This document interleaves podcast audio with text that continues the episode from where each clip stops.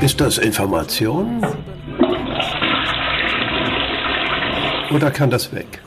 Der Podcast mit Robert Bodi und Gerald Hüther. Die Nachrichten.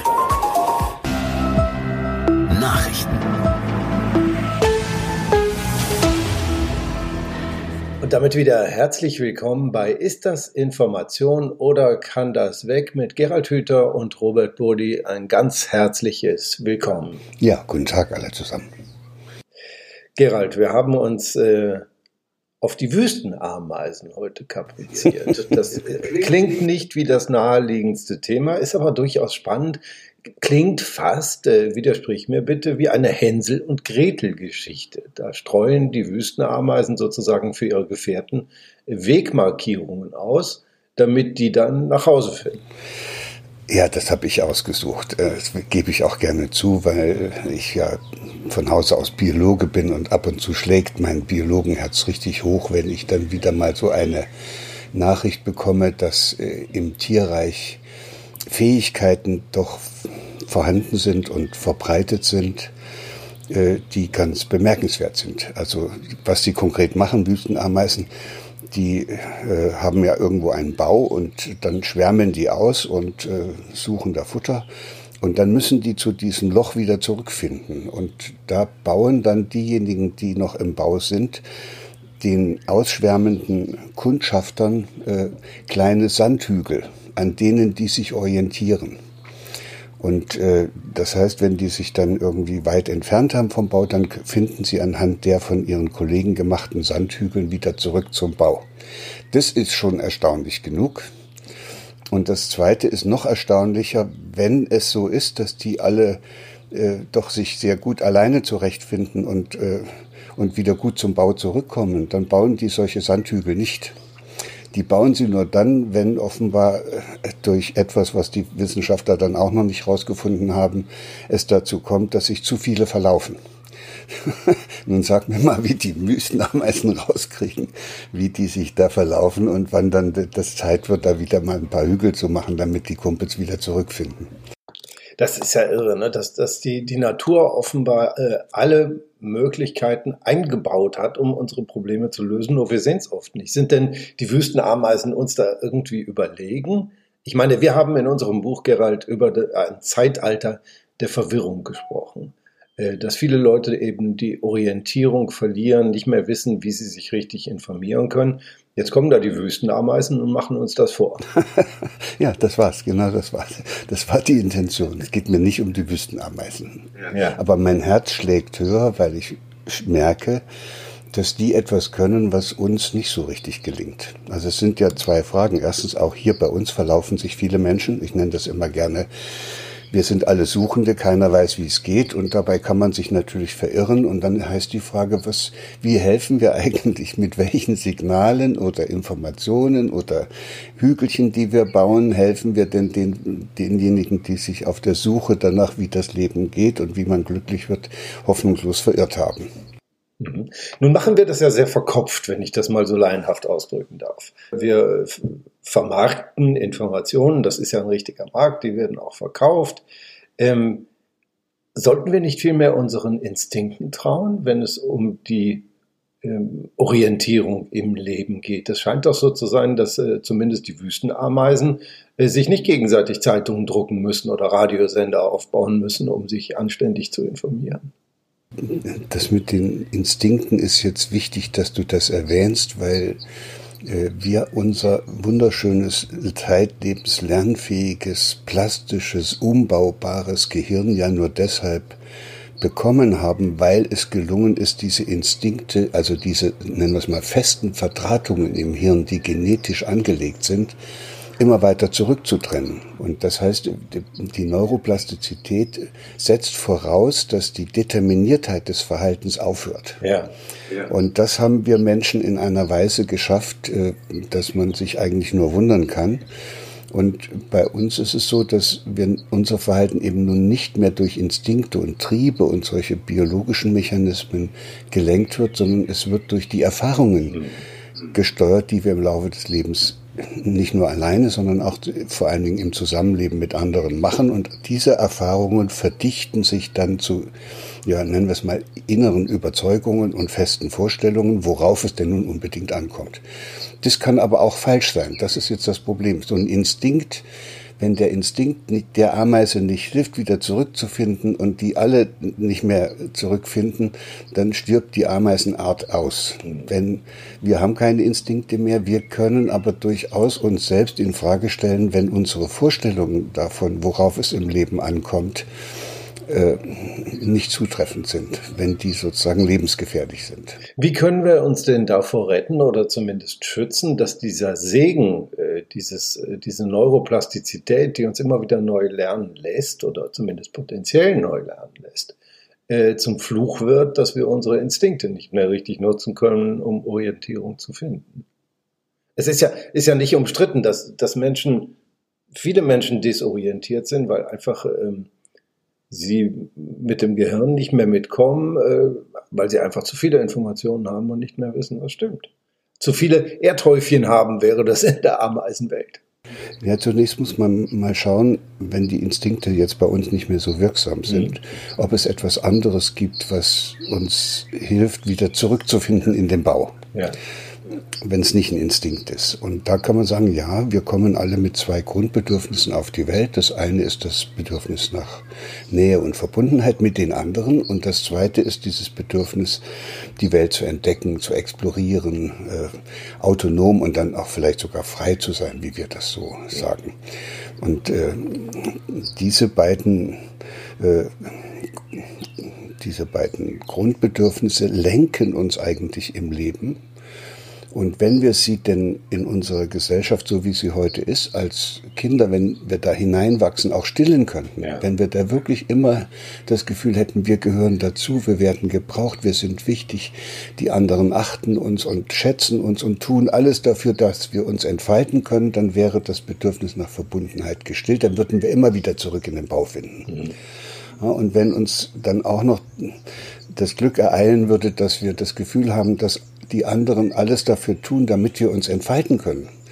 Und wir davor bewahrt werden könnten, dass wir ständig den Eindruck haben, dass die anderen etwas von uns wollen und dass wir so werden sollen, wie die sich das vorstellen, dann würden wir auch wieder in den Bau zurückfinden. Selbst dann, wenn wir zu Höhenflügen ansetzen und uns weit, weit weg äh, in den Himmel oder in die, in die Welt, ins Abenteuer stürzen, wir würden wieder zurückfinden, weil wir mit den anderen gerne verbunden ja. sind. Das heißt, äh, wir bräuchten das nicht. Das, was uns die Probleme bereitet, äh, ist die Tatsache, dass wir eben doch allzu häufig unter Bedingungen groß werden, wo entweder das Bedürfnis nach Verbundenheit nicht hinreichend gut gestillt werden kann oder aber auch, wenn man in so einer kleinen Klitsche sitzt und nicht rauskommt, das Bedürfnis nach Autonomie und Freiheit. So, und da suchen wir dann, wie es gehen könnte. Und jetzt kommt unser Informationsbuch und äh, eine Möglichkeit, wie man diese Suche dann sozusagen in eine bestimmte Richtung lenken kann, ist, indem man sich informiert. Ja. Nur es ist eben dann doof, wenn die anderen Ameisen die falschen Hügel gesetzt haben. jetzt, jetzt wird es mit den Ameisen richtig gut. Und da muss man fragen, warum machen denn die das? So kann man jetzt gute Fragen stellen. Ne? Warum, warum äh, äh, laufen Heranwachsende Gefahr, von Hügeln in die Irre geleitet zu werden, die andere mit irgendwelchen Absichten äh, gebaut haben? Offenbar um die arme Ameise, die nicht mehr weiß, wo es lang geht, in die Irre zu führen. Und dann, was wollen denn die damit erreichen? Und noch schlimmer, dann ist ihnen ja die Ameise vollkommen wurscht. Dann ist ihnen ja nur noch das Ziel äh, wichtig, nämlich diese Ameise dorthin zu lenken, wo sie sie haben wollen. Nun fragen wir uns ja immer in diesem Podcast, Gerald, äh, was können wir daraus lernen? Wie hilft es uns, ähm, wie hilft diese Information uns, ähm, unsere Welt besser zu verstehen? Jetzt äh, sehen wir, dass diese Ameisen äh, sich da gegenseitig Hügel bauen. Das ist nicht ganz eine Option für uns. Also Hügel bauen würde eben nicht ausreichen. Wir stellen aber sehr schnell auch hier im Gespräch fest, äh, uns ist da offenbar was verloren gegangen, nämlich diese ganz normale Regung. Wir helfen den anderen Orientierung zu finden. Aber damit man anderen helfen kann, die Orientierung zu finden, muss man ein tatsächliches Interesse an dem anderen haben und nicht an der Benutzung des anderen für die eigenen Absichten und Ziele und Zwecke. So, jetzt, jetzt hast du es ganz genau. Ja. Das heißt, wenn wir wirklich uns, wenn wir ein authentisches Interesse an dem anderen hätten, oder ich kann es noch schöner sagen, wenn wir uns mit dem anderen wirklich verbunden fühlten, oder noch schöner, wenn wir ihn mögen, würden wir niemals falsche Hügel bauen. Kannst du dir eine Studie vorstellen über sozial derangierte Wüstenameisen, die absichtlich falsche Hügel bauen? Nee, das können die nicht. Das ist der Vorteil der Ameisen. Die können sich im Leben nicht verirren, weil sie diese genetisch programmierten Instinkte haben. Die machen das immer mit den Hügeln so und die, da kann keine Ameise auf die Idee kommen, die Hügel falsch zu bauen, damit die woanders hinführen, wo sie sie dann mit dem Smartphone oder mit anderen äh, Dingen, die sie dort anbietet, abholt. Wo haben wir das verloren? Diese, diese Art von Unschuld. Wir helfen anderen und wir führen sie nicht in die Irre, um selber unserem Gewinn oder Vorteil. Ich glaube, wir verlieren das jedes Mal wieder neu in jeder neu heranwachsenden Generation, wenn wir als Menschen, als kleine Kinder in eine Welt hineinwachsen, in der sich Erwachsene sowieso alle gegenseitig betrügen und benutzen.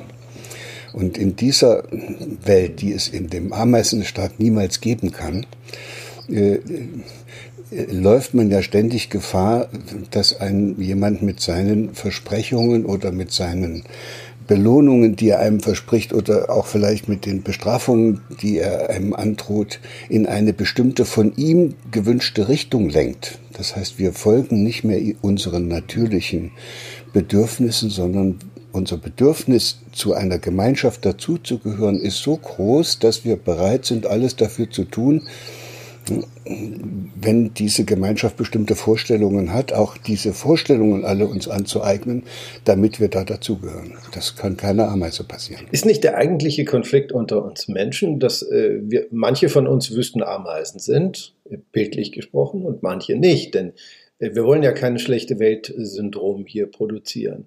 Äh, die Welt ist nicht ganz schlecht, es sind nicht alle Menschen schlecht, es gibt viele Menschen, die instinktiv anderen helfen. Es gibt genug Studien, die feststellen, im Grunde sind wir als Menschen eben nicht die Bösewichte, sondern sind Menschen, die die Verbundenheit suchen, die helfen, äh, die freundlich sind und die das Miteinander auch in ihrem Handeln betonen.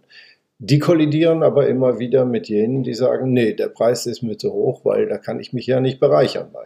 Ja, das, so wie du es sagst, ist richtig, aber instinktiv anderen helfen, würde ich dann wieder eingreifen und würde sagen, die helfen, wir helfen nicht okay. instinktiv anderen, sondern wir haben das Glück gehabt, durch eine Kindheit zu gehen, in der wir die Erfahrung machen durften, wie schön das ist, dass man mit anderen zusammen lebt, zusammen lernt, zusammen etwas gestaltet und deshalb fühlen wir uns mit den anderen verbunden. Wenn wir aber in eine Welt hineinwachsen, in der das nicht geht, weil die anderen sich nicht um uns kümmern und weil die uns sogar deutlich machen, dass wir so, wie wir sind, gar nicht richtig sind und dass wir bitte so zu werden haben, wie die das wünschen, dann geht uns dieses dann kommen wir ja in einen inneren Konflikt. Also hirntechnisch ist das so, dann entsteht ja. eine große Unruhe, das ist inkohärent, das hält man eigentlich gar nicht lange aus und dann muss man eine Lösung suchen und die Lösung heißt, man unterdrückt sein Bedürfnis, mit den anderen verbunden zu sein und den anderen zu helfen. So, und dann ist man ein, jemand geworden, der dieses äh, Gemeinsame gar nicht mehr sucht, der nur noch darauf aus ist, seine eigenen Möglichkeiten maximal auszudehnen und andere und sich selbst auf Kosten von anderen Macht zu verschaffen, Einfluss zu verschaffen, Anerkennung zu verschaffen, wie auch immer man das dann so nennt. Und das ist ja das, was wir ständig hier sehen. Das heißt, äh, du hast vollkommen recht, wir bringen die richtigen Anlagen mit auf die Welt nämlich dieses Bedürfnis nach Verbundenheit und auch nach eigenen Entfaltungsmöglichkeiten. Aber die Welt, die wir als Erwachsene nun schon über viele Generationen gebaut haben, ist so, dass die jeweiligen Kinder in jeder Generation neu wieder in die alten Muster hineingezogen werden. Jetzt haben wir äh, was biologisch Erstaunliches gemacht, inhaltlich gar nicht so sehr. Wir haben aus einer Ameise einen Elefanten gemacht, sozusagen. Wir merken auf einmal, wie riesig dieses Thema ist.